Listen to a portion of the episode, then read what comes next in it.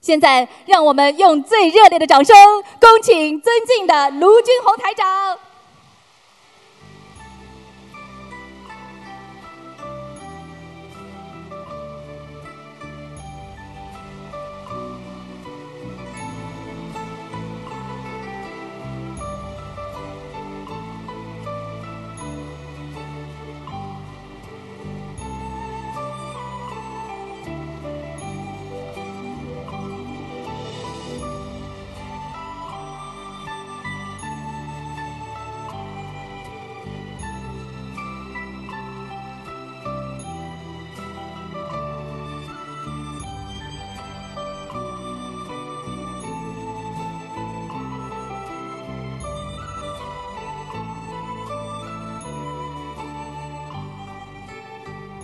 山明水秀啊，禅在心啊，明心见性啊，听佛音，五浊恶世靠佛经，破迷开悟离迷津啊！感恩我们大慈大悲救苦救难广大灵感的观世音菩萨，感恩十方三世一切诸佛菩萨龙天护法。感恩我们各位嘉宾、法师和来自世界各国的佛友们、义工们，大家晚上好。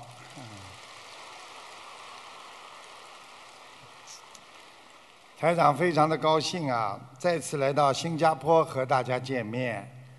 今天呢，能够在这里呢，与大家共沐佛光，传承中华优秀的传统文化。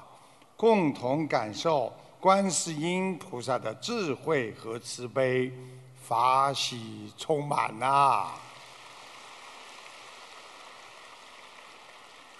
这个人呐，现在社会啊，压力啊，精神的压力越来越大，忧郁成疾啊，几乎每十个成年人当中就有两个患有忧郁症，因此呢。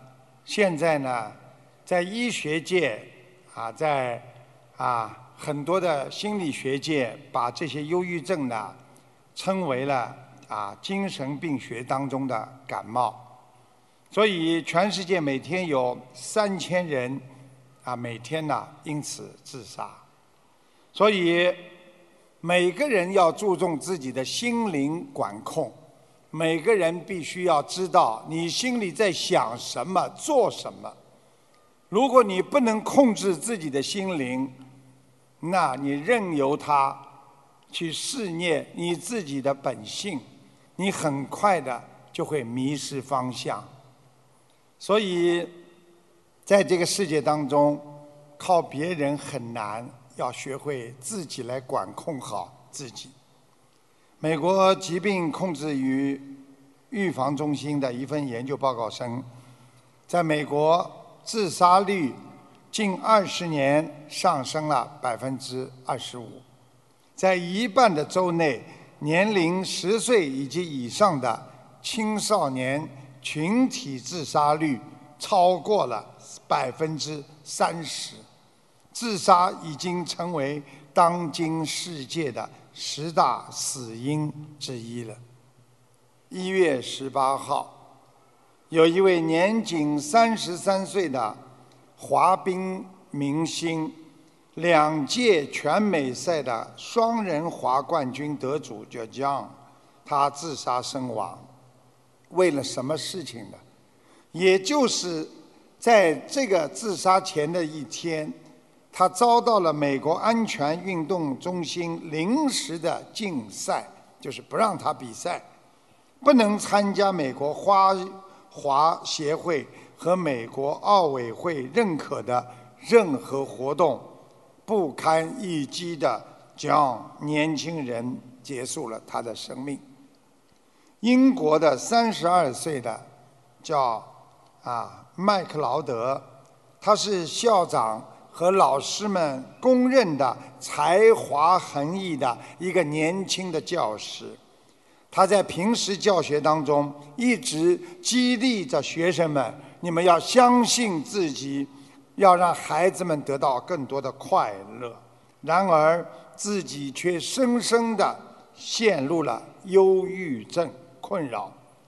由于缺乏自我价值的认同，始终担心让学校和同学失望。在历经三年的抗忧郁症的治疗之后，还是没有摆脱疾病的折磨，最终选择上吊自杀。贪嗔痴三毒啊，如同毒蛇一样的在伤害着我们的心灵。贪的东西太多了，贪不动，得不到，我们就在伤害自己的心灵。恨，每天恨别人，恨自己，包括恨这个社会，实际上你就让自己沉浸在一种魔性当中。所以要懂得苦空无常啊！这个世界上，我们生不带来，死不带去。对什么事情都要用宽容、包容的态度和心态，你的心灵才会健康。所以要拥有菩萨的慈悲的心态，你才能获得幸福啊！人生在世，短短几十年，如过眼云烟呐。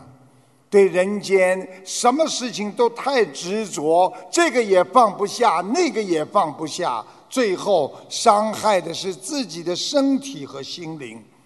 学会忍辱，吃苦消业，一切随缘，放下烦恼，你才能看到明天的光明。人活一生啊。有很多的诀窍，实际上这些诀窍，做人的诀窍，实际上就是我们智慧在人生啊！啊，你看我们中华传统文化，让我们学会圆融；佛法让我们一切随缘。台长接下来仅仅用四个汉字，就指导你们做人的人生。啊，第一个字我叫他们打出来。第一个字叫坚，啊坚。第二个字，啊，出来了没啊？没有啊，还是我啊？出不来了。啊，已经出来了。啊，我看不见，对不起。第一个是坚，第二个是冰，啊，第三个是卡。卡出来了吗？第四个是隐，这中华传统文化这四个字很有做人的意义呀。所以你们经常想听师傅跟你们讲，我就告诉你们了。坚字是什么？坚字是能大能小。世界上什么事情可以大可以小？很多事情你不去执着，你不对它进行，哎呀，百般的放不下，它就变了小了。你很多事情揪着它不放，你就会变得越来越大，会让你伤心，会让你难受。所以这第一个字“坚”字，第二个字叫“文武兵”，是能文能武啊，啊。第三个字“卡”字叫什么？一个人要学会能上能下呀，啊，对不对呀？这不是做人吗？做人很多人上得去就下不来啊。你说你坐飞机你上去了你不下来啊？你不下来你怎么到新加坡来看师傅啊？啊？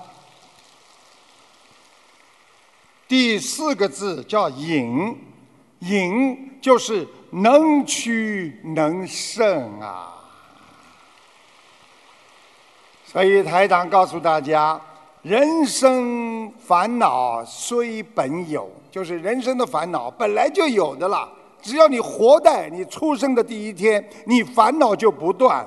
四字长治明一生啊，四个字里边藏的我们传统文化的智慧呀！明白你的一生啊，人怎么不要能大能小、能文能武、能上能下、能屈能伸啊？一个人一定要懂得这个啊，能大能小明事态。你对这个事态炎凉，你只要把它看得小一点，你就过了；你把它看得太大了，你就过不了了。能文能武乃英才呀！很多人能文能武是个英才，能上能下的人淡泊名利呀，无所谓的。有多少名，有多少利，有什么呢？几十年之后，我们大家都一样啊，对不对呀？每人一块碑哦，啊，还有能屈能胜的人，记住了，能屈能胜有什么好处？知道吗？福自来啊！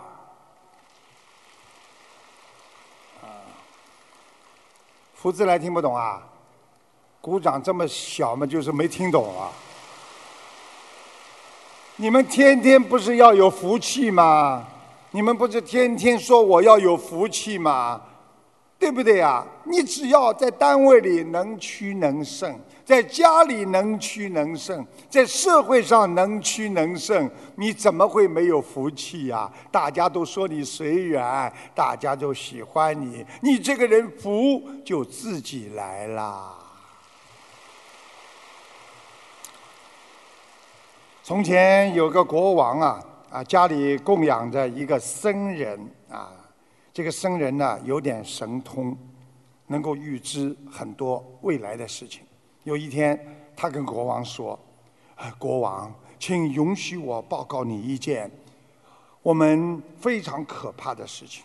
这座城市很快就要被洪水淹没了，你和你的臣民都会像鱼一样。”留在了水底。唯一可以预知洪水来临的办法，是你要天天派人去查看市场上有一个石头的狮子。如果这个石头的狮子眼眼睛里边流出了血了，那么不出七天，洪水就会到来。说完，不管国王怎么样挽留他，他就背起行囊。云游四方，啊，这个僧人就走了。国王非常听僧人的话，就天天打发自己的三个女儿轮流到市场上，假装去买肉买菜。其实呢，就是看看这个石狮子的眼睛里有没有流血。就在石狮子旁边有一个卖肉的高人，啊，这个这个高人不是脑子很高啊。人长得很高啊，他们对公主亲自买肉这件事情十分的惊奇。几个人聚在一起，哎呀，天哪！国王手下有几百个男女仆人，为什么天天叫公主来买肉呢？这里边一定有缘故。有一天，他们假装向年纪最小的公主提出了他们的疑问。小公主呢，很天真，很老实，看看边上没人。他就告诉他们石狮子流血的事情。小公主走走后，这五个商人呐凑在一起，你一言我一语的商量起来，他们要抓住这个秘密。大大家呢想啊发一笔横财。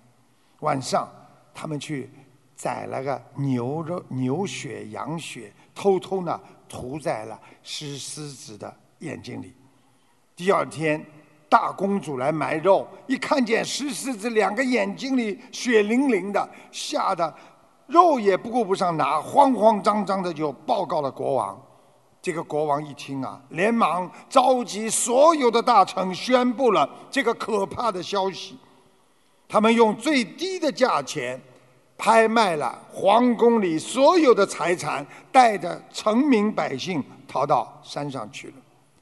只有这五个卖肉的商人肚子里暗暗发笑，他们用很少的一点钱买到了数不清的财产和房屋啊！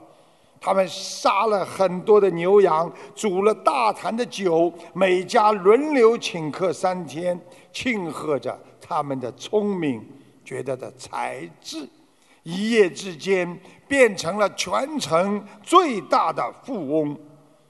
正当他们饮酒作乐的时候，石狮子的眼睛里真正了流出了鲜血。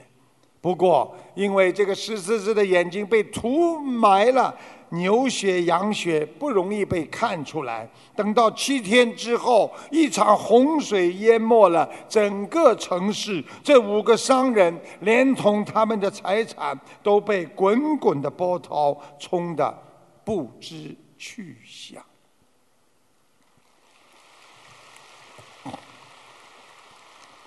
你们要记住。在这个世界上，不管你伤害谁，长远的来看，你伤害到的就是你自己。或许你现在并没有感觉到伤害自己，但它一定会绕到你的身上。凡你对别人所做的，就是对自己做的，这是佛法最伟大的教诲。所以菩萨跟我们讲啊，要懂得种因得因，种果得果啊。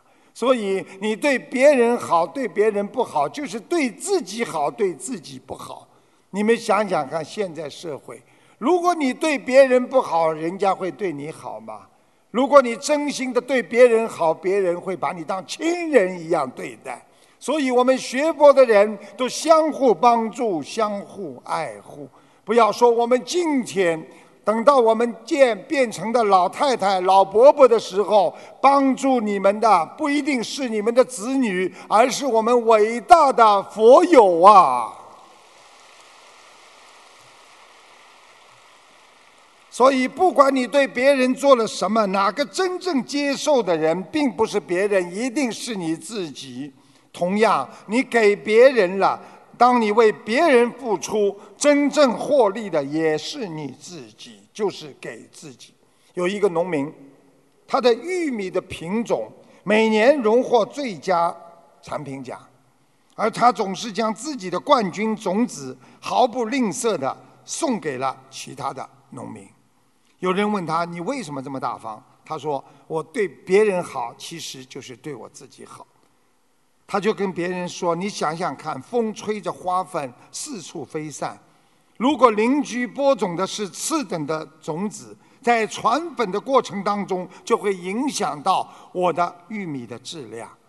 所以，我很乐意向农民播种同一种优良的品种。你看看，一个普通的农民，非常的懂得哲学和哲理。”凡你对别人所做的，其实就是对自己所做的。所以，我们学佛人要懂得，凡是你希望自己得到的，你必须先让别人得到。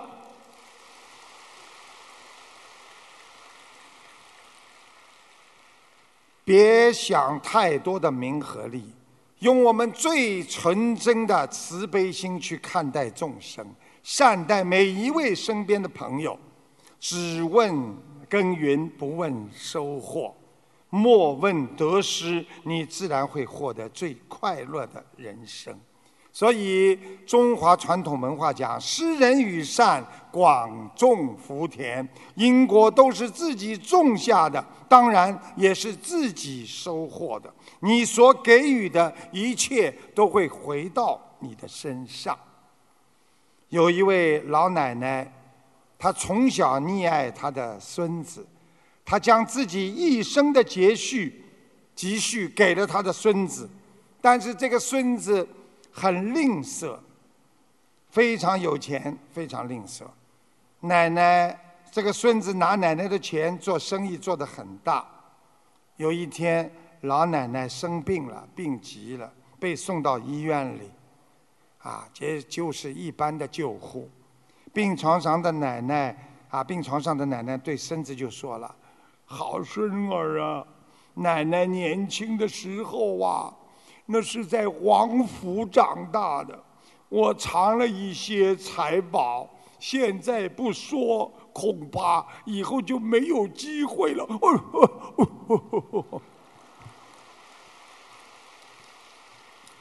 孙子一听啊，急了。赶紧叫道：“啊，护士啊，大夫啊，快来，给我奶奶用最好的药，让最好的大夫给我奶奶动手术。”结果一个月之后，奶奶康复出院，孙子悄悄地问奶奶：“您说的财宝到底藏在哪里呀？”奶奶脸一沉，对着富有而吝啬的孙子说：“臭小子，我哪有什么财宝啊？我要不那么说，你会下血本救我吗？”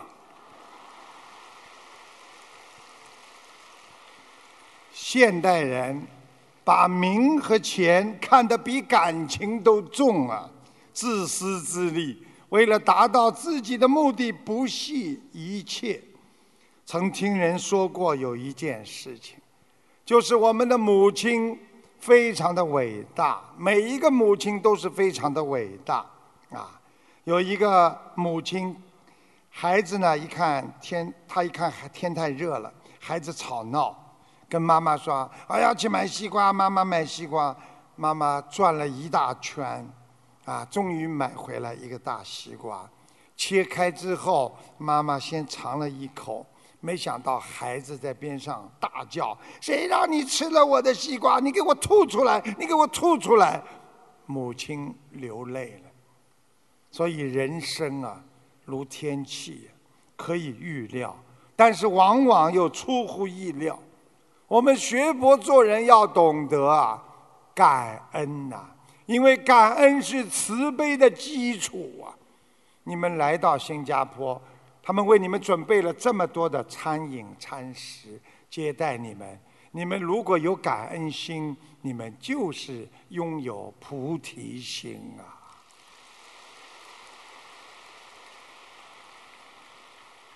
所以，人间不管是阳光灿烂，还是聚散无常，一份知足的快乐，那是人生唯一不能被剥夺的财富啊！所以，儿孙自有儿孙福，我们要把握好每天的生活，照顾好你独一无二的身体，那就是最好的回报，也是平安，就是福的写照。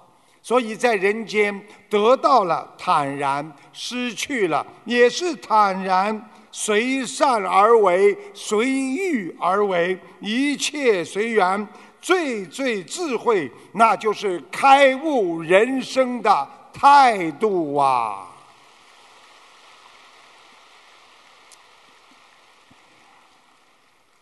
新加坡是一个多元种族的国家。他们呢，这个任何宗教的啊传播都是非常尊重啊其他的宗教，所以呢，我们呢啊，那我刚刚呢收到啊有一个佛友写给我的东西，希望大家呢不要啊到新加坡所有的公共场所呀去发传单啦、发书什么的，因为你们要记住，他们各种宗教都有啊，所以呢，你们就好好在这里念经。啊，菩萨其实早就前两天已经到了，师傅早就看见了。来的最早的是弥勒佛，我今天在飞机上都看见我们的佛陀和观世音菩萨都在天上看着我们，啊，所以你们要记住了，因为你们去影响人家，人家啊，这个地铁呀什么会影响人家的，所以呢要。各个宗教在这里和睦相处，希望大家呢啊自己好好的修啊啊尊重他们。有一个人呢叫云杰啊叫云杰，他刚参加工作不久，啊这种小青年现在都很好面子嘛。他姑妈来到这个城市来看他，这个云杰呢就陪着姑妈呢在这个小城里呢转了一转，就到了吃饭的时间了。这个云杰啊身上一摸啊，哎呦，只有五十块钱。啊，五十块钱，这已经是他所有能拿出招待一向对他很好的姑妈的全部的钱了。他很想找个小餐馆陪姑妈随便吃一点，可是姑妈呀，就天天相中了一家非常体面的餐馆。这迎接没有办法，只好陪着姑妈硬着头皮走了进去。两人坐下来之后，姑妈就开始点菜。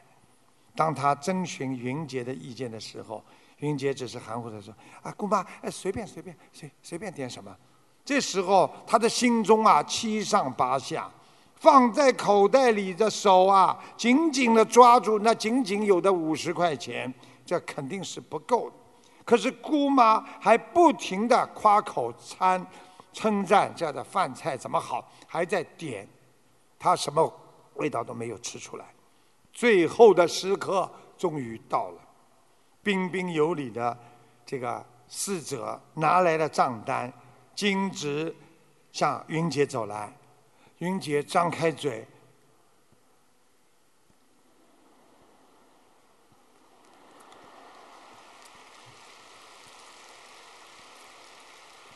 你们看一个年轻人这个时候这个脸怎么办？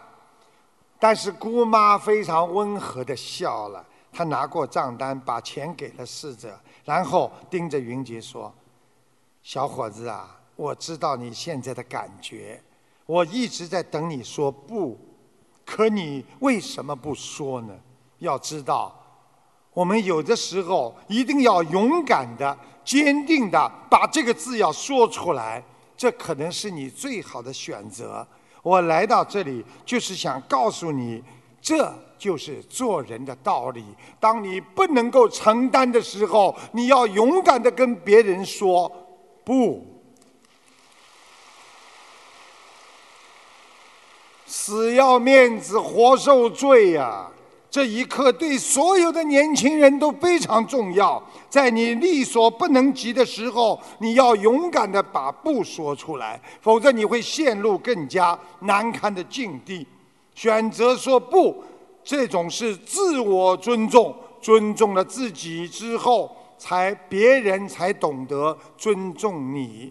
一味的爱面子，不仅加重了别人的依赖，也加重了自我的负担。你们想想，我们在生活当中有多少人为了一个面子，最后选择了人生的绝路？一场车祸当中，有两位幸存者都失去了一条腿。亲友探访的时候，两个人却有截然不同的感受。一个对亲友说：“啊，虽然啊，这个虽说命保住了，一条腿却没了，啊，以后的日子可怎么过呀？”于是他和亲友的脸上都阴云密布。另一个人他对亲友说：“虽说我一条腿没了，但是我命保住了，以后我还可以过日子吗？”于是看他的亲友脸上阳光灿烂。同样的生活境遇，为什么我们感受有如此不一样？就在于境界不同，所以每个人的知足感不一样。台长让你们把你们的知足感和兴奋度放得低低的，不要去攀，不要去用欲望来控制自己。每一天的欲望，每一天的难受，会让你陷入。沉迷在那种不好的五欲六尘当中，每一天把自己的幸福定得低低的，你很容易就得到。我今天只要不生病，我只要吃得好、睡得香，我就很知足了。平安就是福，你每一天就可以享受那种平安、知足、幸福和快乐的日子啊！所以，人多多的抱怨都会伤害自己。希望大家不要抱怨。台长呢，在节目当中看见一个听众皮肤不好，经常有瘙痒，颈椎不好，被人骗情骗钱，没脑子，肠胃不好，胃寒胆不好，啊，并说自己他说自己头痛。台长看到他身上有个老太太在他头上，啊，根据台长的描述出老太太特点。啊，经常咳嗽，眼睛爆出来。听众想起来是小时候的一个邻居，请大家停下录音，谢谢大家。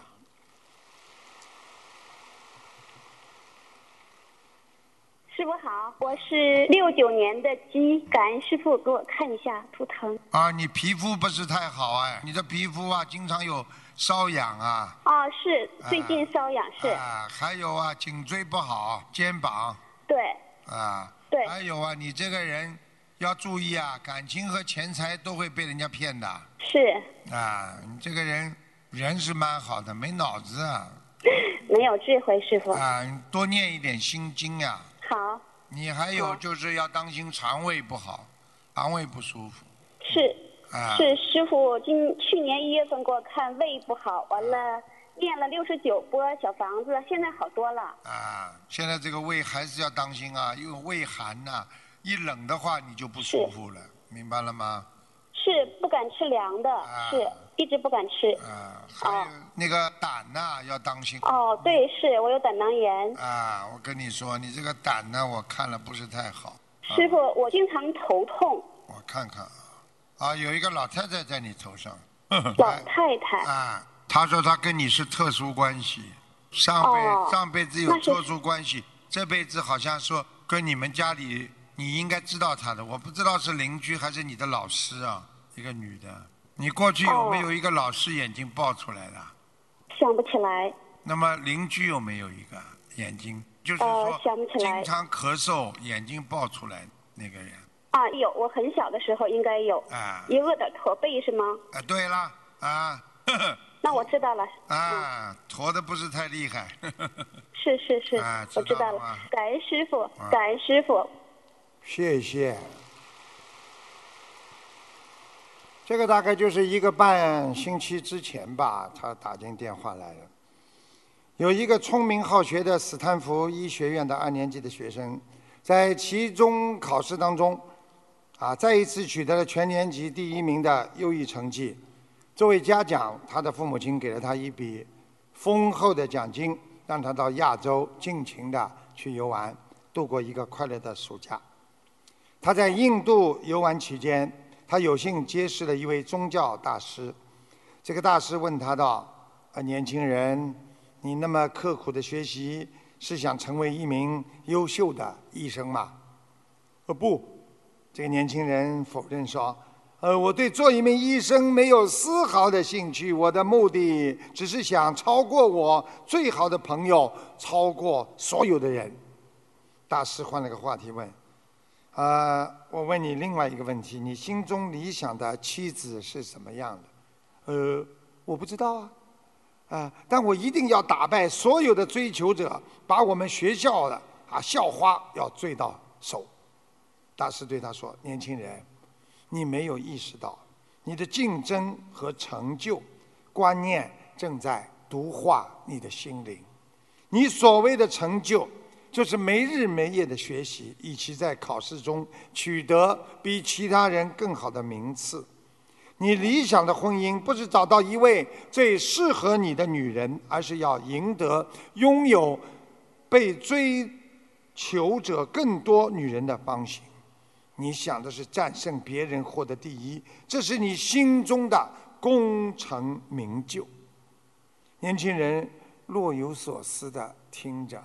大师继续劝诫道：“我希望你能够放弃对这种成功的追求，啊，加入到我们中间，与我们一道分享宁静和慈爱。”年轻人经过认真反复的思考，做出了一个决定。他打电话告诉他的父母，他已决定暂时不回家，要一直生活在这里进修，啊，听大师的教诲。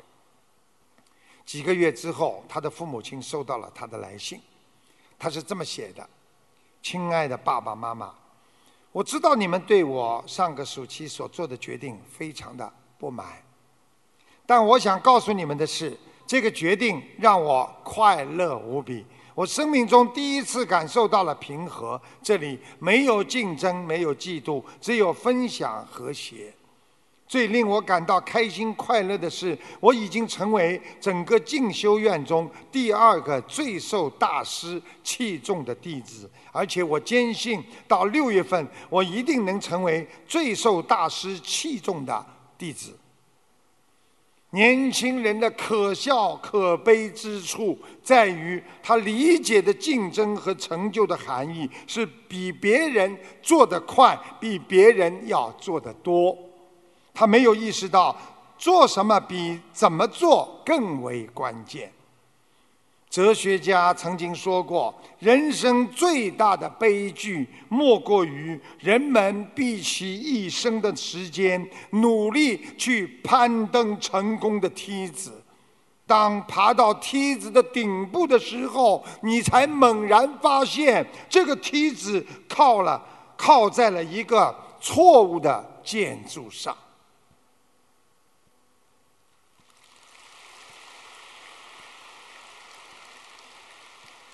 听不懂啊！我们人的一生拼命的去追去求，最后我们靠在了一个错误的建筑上面，我们很可怜的。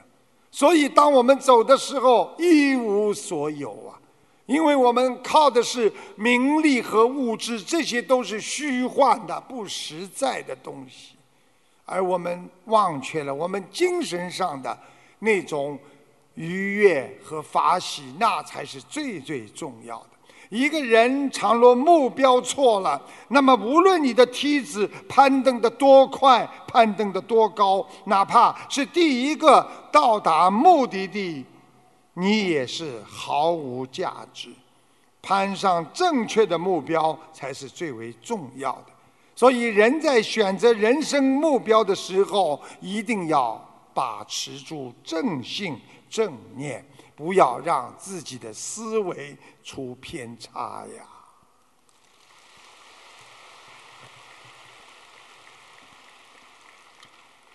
因为人都是选择性的看这个世界，因为人只看得见和留意自己相信的事物。今天这件事情，我相信了，我就留意它了。啊，选择性的留意自己和看得见，我看见了，我就认为是真的了。对于自己不相信的事物，你就不会去留意，视而不见。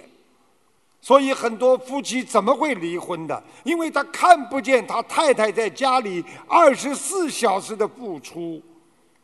很多人看不出先生在单位里为了赚一点钱。辛苦的从早忙到晚，虽然他在休息，他的脑子还在想着那些公司里的事情。所以，人所处的现实是被人的心念吸引开始。如果你觉得对这件事情你有兴趣，你才会去关注，那你一定是片面的。人经常会被自己的心念、现实。自己所认为的现实吸引过去，所以很多人说：“我认为这个师傅是很好的，你就跟着他了。”有的人认为我这个师傅不好，你就不跟着他了。你问他为什么？这位师傅整天的讲我不好，那位师傅他整天的爱护我。实际上你不了解。因为人活在这个世界上，经常有一种难以觉察的下意识的方式在进行着你的思维啊，所以不是说你看见的都是好的，你听见的都是好的，那就是好的。告诉你们，严师出高徒，师傅就是要对你们这些徒弟严格，你们才会成长，你们才会一世修成啊。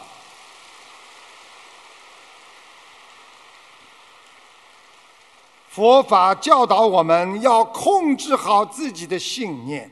一个人的心念如果是消极，你就会变得丑恶，你处的环境也会慢慢的变得消极。能控制自己的思想和心念的人，使之以自己专注于自己积极和善良、慈悲的人和事物上，那么那个人就会把有利的、积极的和善良的人和事物吸引到他的生活当中。所以，有些人整天做善事，大家都跟着他去行善。整天去骂人的人，很多人就唾弃了他。所以，积极善良要学会控制心念。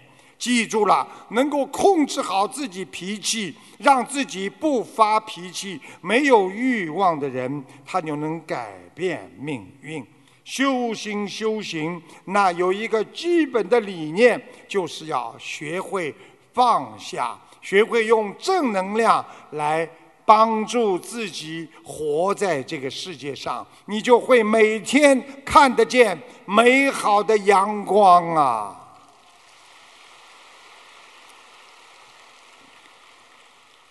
在明朝的时候，王阳明有一个弟子，心有怒气来向他讨教是非。王阳明说：“我看你怒气冲冲，我无法和你多讲。”几天之后，啊，这个王阳明跟他讲了：“待你数日之后，你心平气和了，我当为你说。”数日之后，这个人再来对王阳明说：“啊。”这个先生，弟子心平气和了，愿赐教。王阳明见对方还有些气出不平，就说：“你既然心平气和了，你还来赐教什么？回去吧，你的心还带平，你的气还带和。待你能够心平气和而呼吸，那就很好了。”这个故事就是告诉我们：当一个人想通了，你还要去找什么人呢？人等到真正的心平气和的时候，你什么事情看不清楚啊？何么事情你丢不下呀？你哪件事情你又会想不开呀？所以，人品差的人再努力也没有用。内心杂草丛生，再好的种子也长不出好的果实。人呐，就是要学会看破放下，人生就是一个过程。几十年之后，记住了一个石碑，就是你人生的终点。你站你的，我立我的。再好用的 QQ，再好看的博客，你都看不见了。因为我们都不在那个服务区了。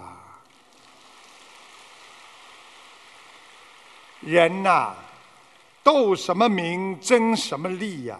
几十年之后，一个小土坑就是人生的归属啊！你躺你的，我睡我的。再方便的微信，再好用的搜狗，都搜不到附近的人了，因为我们都已经没有流量和 WiFi 了。人呐，嫉妒谁呀？生什么气呀？几十年之后，一个木盒就是人生旅游的目的地。骨头变灰，埋在墓碑。再美的风景，再浪漫的季节，你都感受不到了，因为我们都被孝顺在一个不到五十公分泥土的黑洞当中啦。人啊！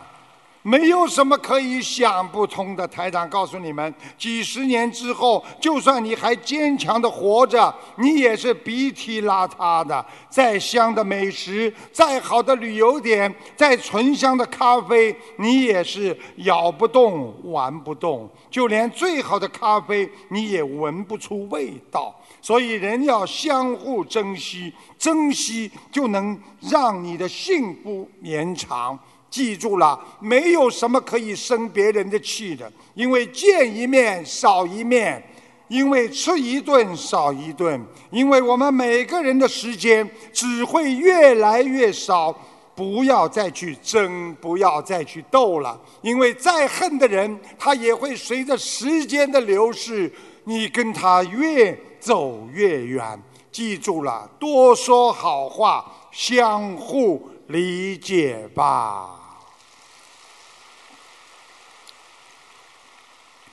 世界上，台长说最经典的一句话就是：“好好珍惜对你好的人，弄丢了，你上百度也找不回来，上搜狗你也搜不到了。”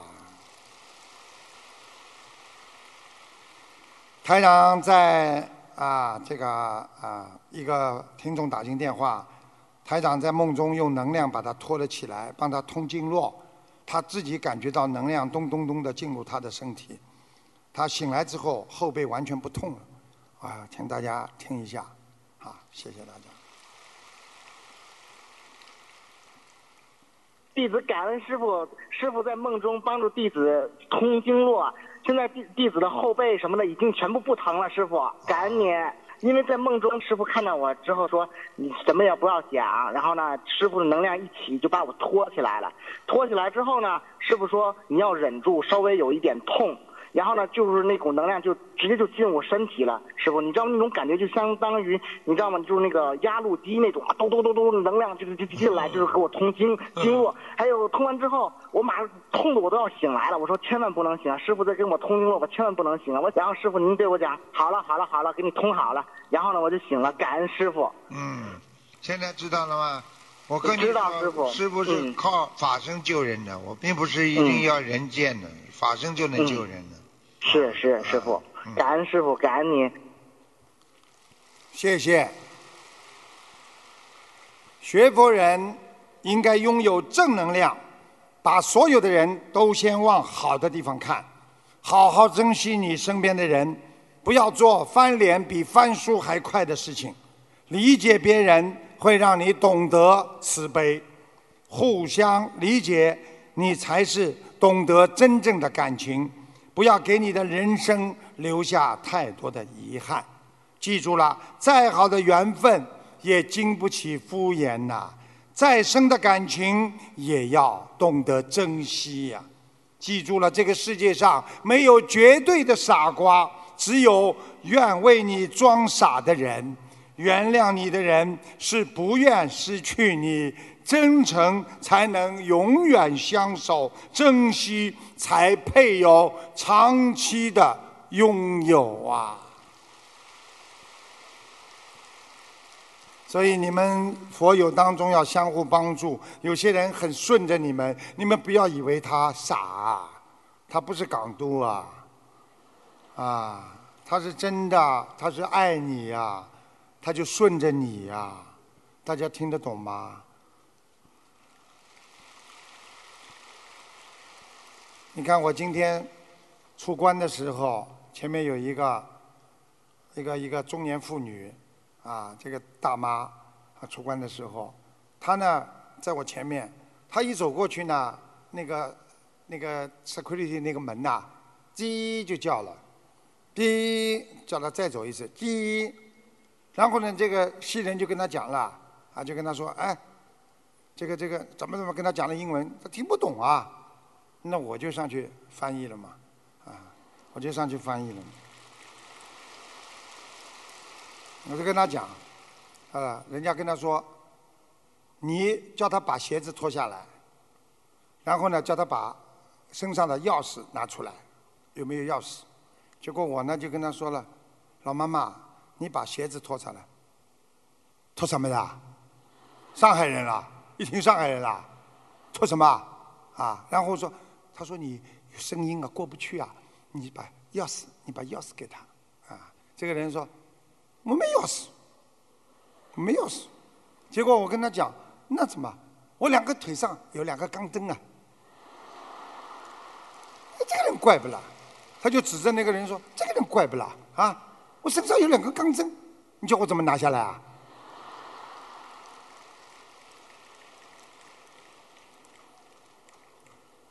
他不认识我啊。他认识我，一看卢台长，保证说：“哎呦，卢台长，我听你的。”听我们就过去了呀，对不对呀？跟人家好好解释的呀，啊，所以啊，人呐、要珍惜身体呀、我看了他身上有两根钢的钢钢钢的铁的在两个关节上，所以我就觉得人应该拥有身体要珍惜呀、学佛人要懂得珍惜你身上每一个器官呐、肾脏，你们知道怕什么吗？肾脏怕熬夜。熬夜的人肾脏会不好。胃你们知道怕什么吗？怕凉。肺你们知道怕什么吗？怕烟，抽烟了。啊，肝脏怕什么？怕油脂。啊，心脏怕什么？怕太咸。你们记住，吃了太咸的人，长期的心脏会不好。胰脏怕什么？怕暴饮暴食。肠道怕什么？知道吗？肠胃啊，怕哎胡吃海喝呀，啊，眼睛怕什么？怕手机，怕电脑啊，啊，啊，胆囊怕什么？大家知道吗？胆囊，胆囊怕不吃早餐。所以要想弘法度人、学佛做功德，要善待自己的身体，因为零件不好配啊。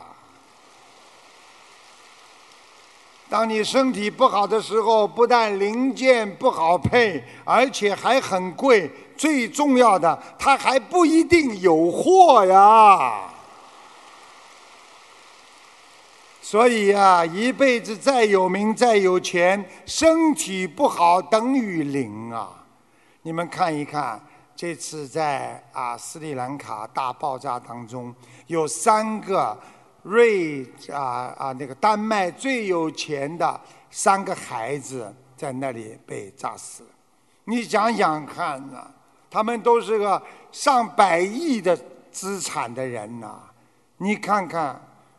命没了，没办法享受啊！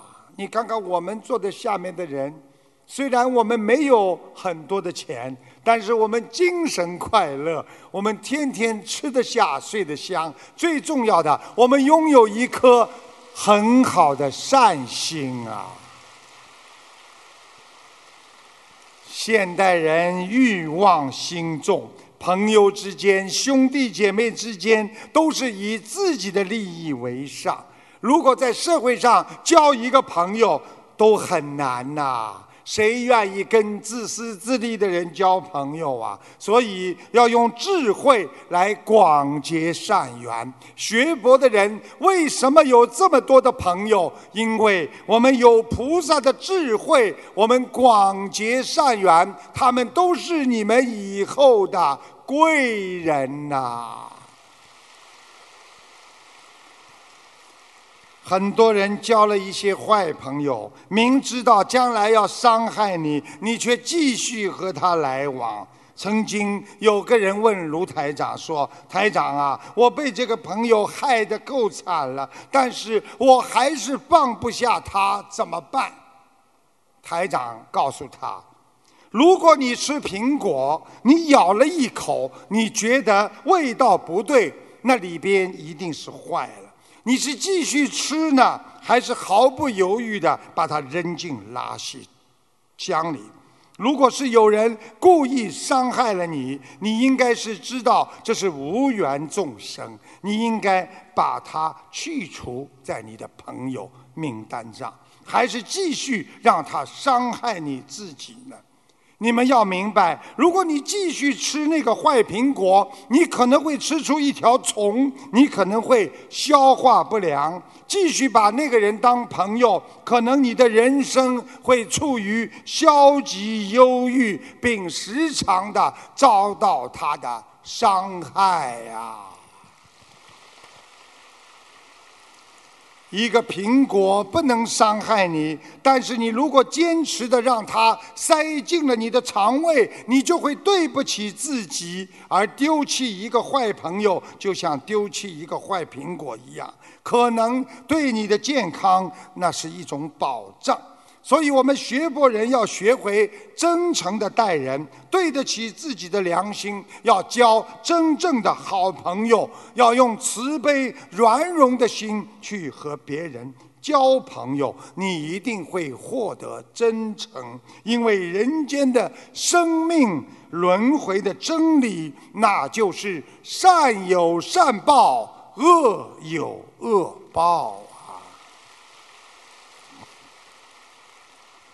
大家很喜欢跟台长在一起，台长不停的跟大家讲中华传统文化，讲佛法的精髓。今天呢，我再讲一个啊中华文化的博览，让你们换换脑子，好不好？有一个农夫，秋收的时候呢，背的那个一口袋高粱。一不当心呢，把整个的高粱呢倒进了水缸里。数日之后呢，这个缸内啊飘出了异香，农夫非常的吃惊啊！哇，这个高粱进了这个水缸里，几天之后怎么会有香味出来的？这时候过来一个仙风道骨的长者，他告诉农夫：“你的缸内要出琼浆玉液了，但是你的按照我的吩咐去做。”这个农夫马上就问：“啊，长者，呃，我如何去做？”长者说：“明天你要想办法找到三个人，每人给他们在缸内滴一滴血方可。”于是第二天一早，农夫在大街上等人。一会儿过来一个文人，风度翩翩。农夫说明所求之事，文人慷慨应允，给滴了一滴血，到了缸里边。时近中午，又过来一个武将，也给他滴了一滴血，一个武将啊。下午路上一直没人，一直到了酉时，酉啊，就是像一个啊一个像西一样的这个字叫啊子丑寅卯辰巳午未嘛，这个酉啊酉字。这个时候呢，天已经黄昏，路上实在没人，过来一个疯子。那个农夫呢，无奈只好让疯子呢滴了一滴血。这时候呢，缸内啊突然飘出奇异的香味儿，尝之醇香异口，清凉甘冽。农夫于是在缸上，就那个缸上面做了一个记号，写了一个酉时的酉字。大家看一下，那个酉字，看见吗？那么点了三个点，就是已经有三个人点了三滴血，那就是这个“酒”的字的来源。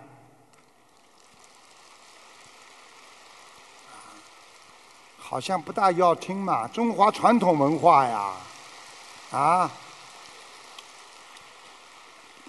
那么故事还没讲完呢，这个中华传统文化里边的啊，时到今天，喝酒的人一开始文质彬彬，来喝喝，是享受那个文人的气质气质，喝到中途的时候，好意气风发，斗志昂扬，表现的是武将的风范，听懂了吗？喝到最后语无伦次。体面全无，那是让那个疯子的血作怪的。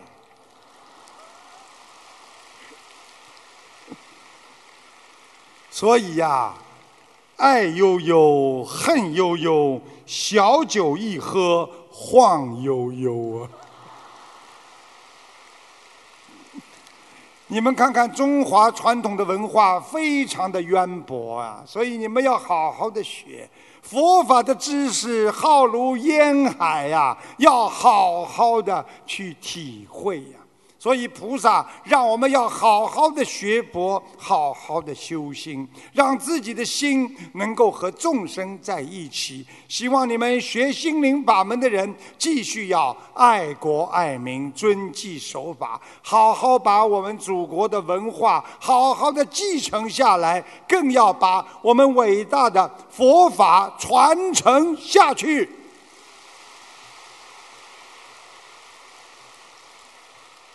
他们不给我时间了，啊！我现在最后只能抽出时间跟大家讲两个小笑话，啊！希望你们能够啊开心一点。如果你们第一个掌鼓掌鼓的不是太热烈，我第二个就不讲了。啊，听好了啊，听好了啊！人类发明的，现在发明的什么东西最厉害？很多人说原子弹、核武器不对，最厉害的是手机，因为手机会毁掉谁？你们知道吗？手机已经毁掉了电视机，毁掉了电脑，毁掉了手表，毁掉了照相机，毁掉了镜子，毁掉了报纸，毁掉了游戏机，毁掉了座机。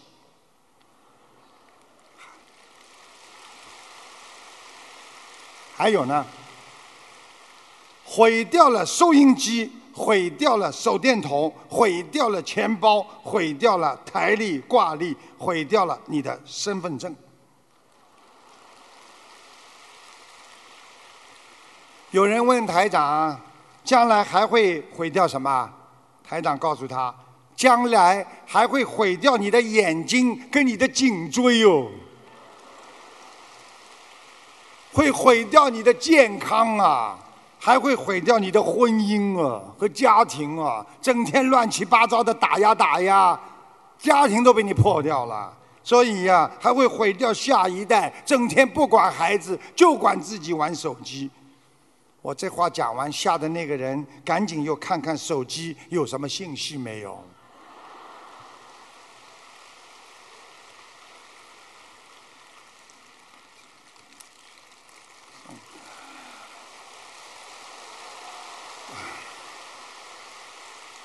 好，看看你们还蛮聪明啊啊！就再讲一个啊，说有两个喝酒的人喝得兴高采烈，喝醉了啦。一个问另外一个：“啊啊，你是哪里来的人啊？”那个人说：“我是山东的。”哇，我也是山东的，老乡，干一杯。好了，干完之后。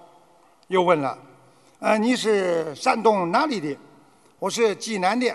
哇，我也是济南的，干一杯！你们记住啊，这个笑话是最后笑的最厉害。你们最后笑不出来的人，呵呵，要去检查一下这个问题了。我现在还没讲完啊，听最后啊。又干了一杯，你是济南哪里的？八里洼的。哇，怎么这么巧啊！我也是八里歪的，再干一杯。然后接着问，你姓啥？我姓陈。哈哈，这硬还是这么巧啊！我也是姓陈啊，来再干一杯。这时候饭店的老板因为认识他们两个人，实在看不下去了，就打个电话：“嫂子啊，你快来吧，你丈夫和你儿子又喝多了。”